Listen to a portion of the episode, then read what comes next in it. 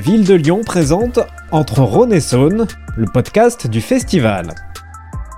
Le Rhône ou la Saône, ça n'est pas une poubelle, donc on jette pas les trucs dedans. On va trouver les, les classiques, les vélos, les trottinettes, les batteries. Mais j'aime à croire que l'on tend vers une amélioration. Le déclic, il aura peut-être pas son effet tout de suite demain, mais peut-être dans trois mois, dans six mois, le changement, c'est quelque chose d'intime. Un fleuve, une rivière, un confluent. La ville de Lyon peut s'enorgueillir d'une situation géographique hors du commun. 5 km de berges, rien que pour la rive gauche du Rhône.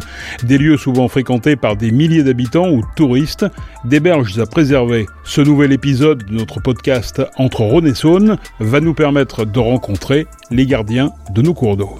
Je m'appelle Gérald de Bouchon, je suis journaliste et producteur de podcasts inspirants. Dans un premier temps, je vous propose de monter à bord de la péniche Balthazar en contrebas du pont Moran pour y rencontrer Geneviève Brichet. Alors ça, c'est une gaffe. Une gaffe, c'est indispensable. C'est un outil de base pour tout habitant d'une péniche. Ça nous permet de récupérer plein de choses, les trucs qui flottent sur l'eau. Euh, donc je vais vous montrer la gaffe, comment ça marche. Allez. Et voilà, j'ai récupéré une bouteille. Alors, je suis Geneviève Brichet, je suis co-présidente du collectif Les Péniches de Lyon qui regroupe euh, à peu près 70-80 péniches entre Rhône et Saône à Lyon. Notre euh, slogan, collectif Les Péniches de Lyon, c'est dire prendre soin de l'eau qui nous accueille. Il se trouve que je fume. Je jette jamais mes mégots dans l'eau, bien entendu. Lorsqu'on fait une lessive, euh, on prend de la lessive biodégradable. Et puis, on essaye de sensibiliser les gens au fait que le Rhône ou la Saône, ça n'est pas une poubelle. Donc, on jette pas les trucs dedans. C'est pour ça, d'ailleurs, que nous faisons ces opérations chaque année, qu'on a appelé les coups de balai dans l'eau. Quand on sort plusieurs tonnes de déchets du Rhône, tout d'un coup, les gens se rendent compte que, ah, mais il faut pas jeter nos poubelles dans le Rhône. Bien entendu. Alors chacun a son rôle. Les plongeurs plongent et récupèrent les déchets qui sont au fond, en général lourds. Nous, les habitants des péniches, avec nos petits bateaux qu'on appelle des annexes, on récupère ce que les plongeurs ont sorti de l'eau, on les amène sur la berge, et là, les associations environnementales, nos partenaires, trient les déchets, pèsent les déchets, et on communique sur ce qui a été retiré, à la fois sur la terre et à la fois dans l'eau. J'adore cet endroit, on se trouve en fait à la confluence. La confluence euh, qui est emblématique de notre ville de Lyon, la confluence du Rhône, qui est le deuxième affluent de la Méditerranée après le Nil. Et puis euh, la Saône, la Saône, euh, cette rivière paisible qui vient se jeter dans ce torrent alpin qu'est le Rhône. Lionel Rare, président d'Odysseus 3.1, association dédiée à la préservation de la nature. Euh, on sait que le Rhône, à chaque fois qu'il traverse une, ville, est malheureusement euh, rempli par endroits de macro-déchets qui proviennent des incivilités. Donc on va trouver les, classiques, les vélos, les trottinettes, les batteries, euh, etc.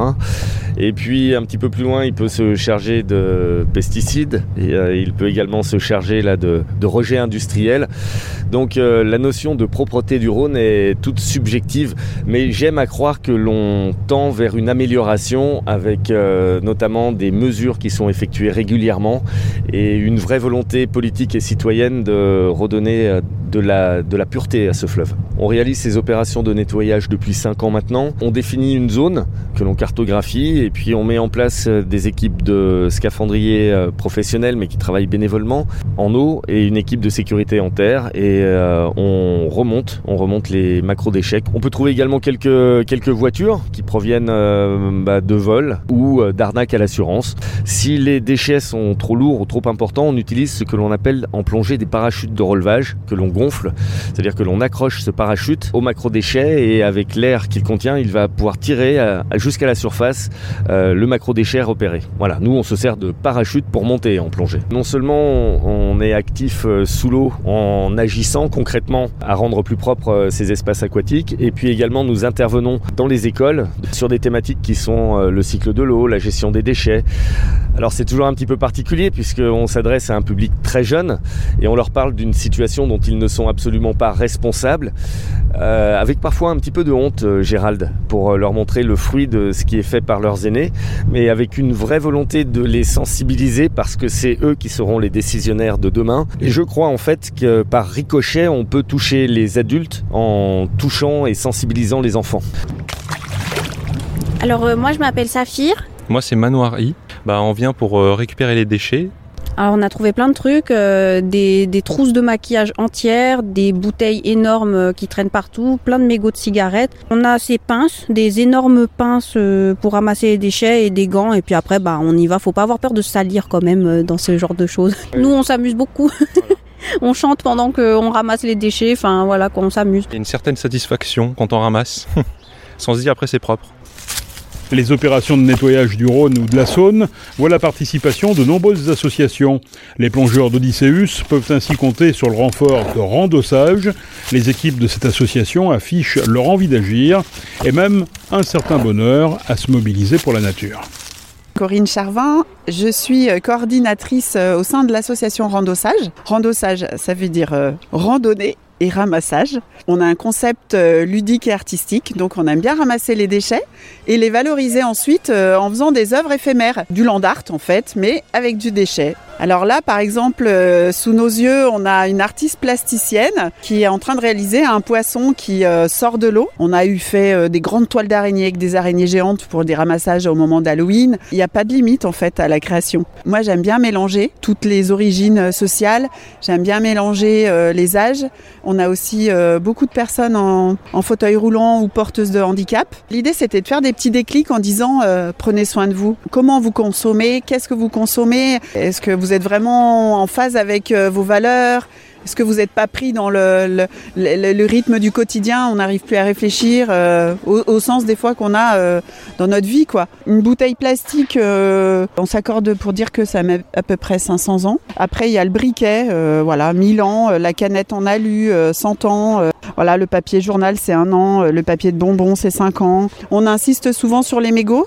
typiquement, les, mégots se retrouvent au pied des arbres. Et, ça, c'est des gestes un peu automatiques en fait, euh, les personnes n'y pensent plus. Le changement, c'est quelque chose d'intime. Quand on a décidé de changer, déjà, c'est qu'on a pris le temps de réfléchir à comment on vit. Tout ça, ça prend du temps et on ne peut pas demander aux gens de changer en claquant des doigts. Par contre, nous, c'est génial parce qu'en attendant, on s'amuse beaucoup. Et du coup, euh, c'est bien de partager des moments euh, heureux et, et conviviaux comme ça, quoi. C'est chouette. Mobiliser des énergies, c'est bien, mais agir pour que la situation s'améliore, c'est encore mieux.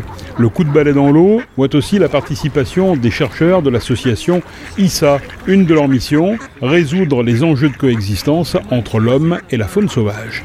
Bonjour, je suis Gaëlle Darmon.